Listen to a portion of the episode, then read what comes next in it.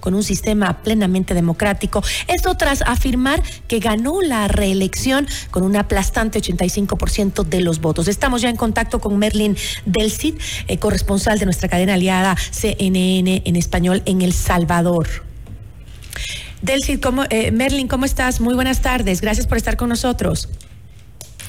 Hola, buenas tardes, Gisela. Un gusto saludarte. Bueno, como tú lo decías, eh, Nayib Bukele ha, eh, obtenido el triunfo en las elecciones de este domingo con una apabullante victoria.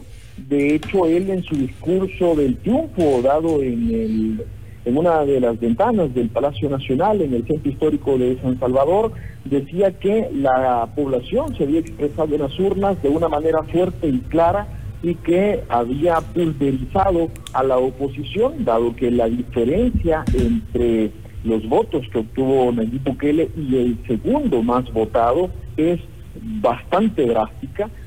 El presidente actual, que tiene un permiso especial de la Asamblea Legislativa para presentarse a estos comicios, pues eh, decía que va a continuar el régimen de excepción y que va es una medida que, como tú bien lo sabrás, ha permitido, según las autoridades, reducir drásticamente la cifra de homicidios.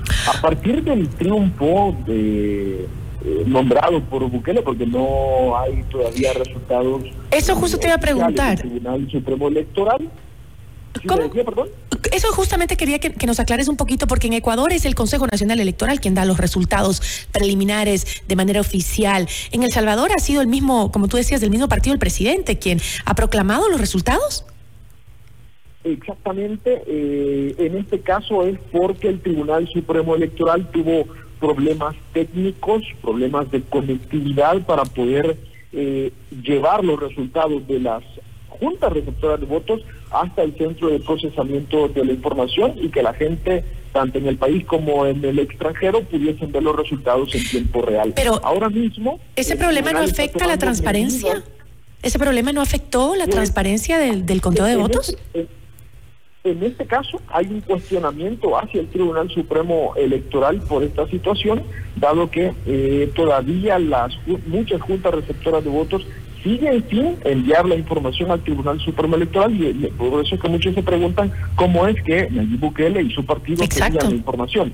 Hay una explicación y eso es porque en las eh, juntas receptoras de votos los partidos políticos tienen representantes y ellos tienen acceso a esa información y los partidos suelen ser más rápidos y más efectivos que el Tribunal Supremo Electoral en tabular esa información. Ahora bien, todavía no se ha terminado de contabilizar eh, todos los votos. Vamos a ver si coinciden los resultados que ha dado a conocer el presidente con los resultados que va a dar el Tribunal Supremo Electoral. Ahora mismo ha insultado el 70% de las actas el conteo preliminar eh, va a terminar este día y lo más probable es que este mismo día el Tribunal Supremo Electoral va a dar la orden para que se inicie el conteo final, que ese es el conteo que le permite al tribunal elaborar un acta y dar por oficiales los resultados. Ahora, además de estos grupos, eh, de obviamente de los partidos políticos que asisten al conteo de los votos para eh, verificar, eh, ¿asistieron también a la cita electoral los veedores internacionales y organizaciones de derechos humanos como la ONU?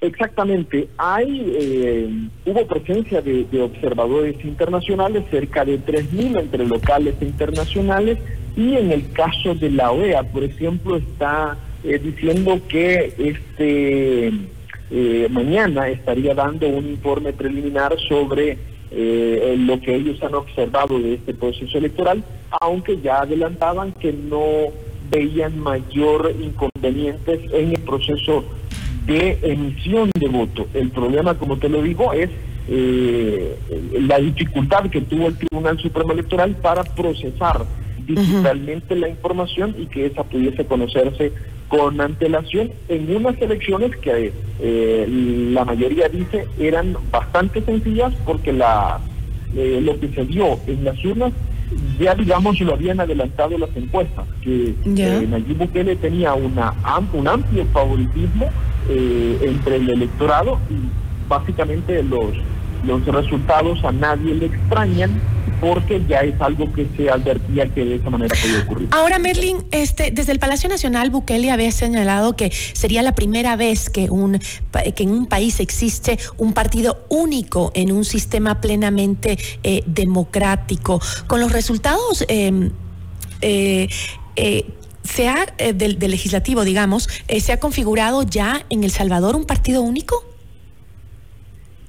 Todavía no se puede decir con certeza, con porque todavía falta que procesar información y de eso va a depender cuántos diputados pudo haber obtenido la oposición, aunque sí se advierte que no serían muchos, a lo mejor dos o tres eh, diputados podría haber obtenido la, la, oposición de 60. Eso significa que eh, cerca de 57 o 58 diputados pertenecerían al partido oficial. Eso le va a, permitir mantener el control que ya han tenido en estos últimos tres años y eso les lleva a ser un partido único.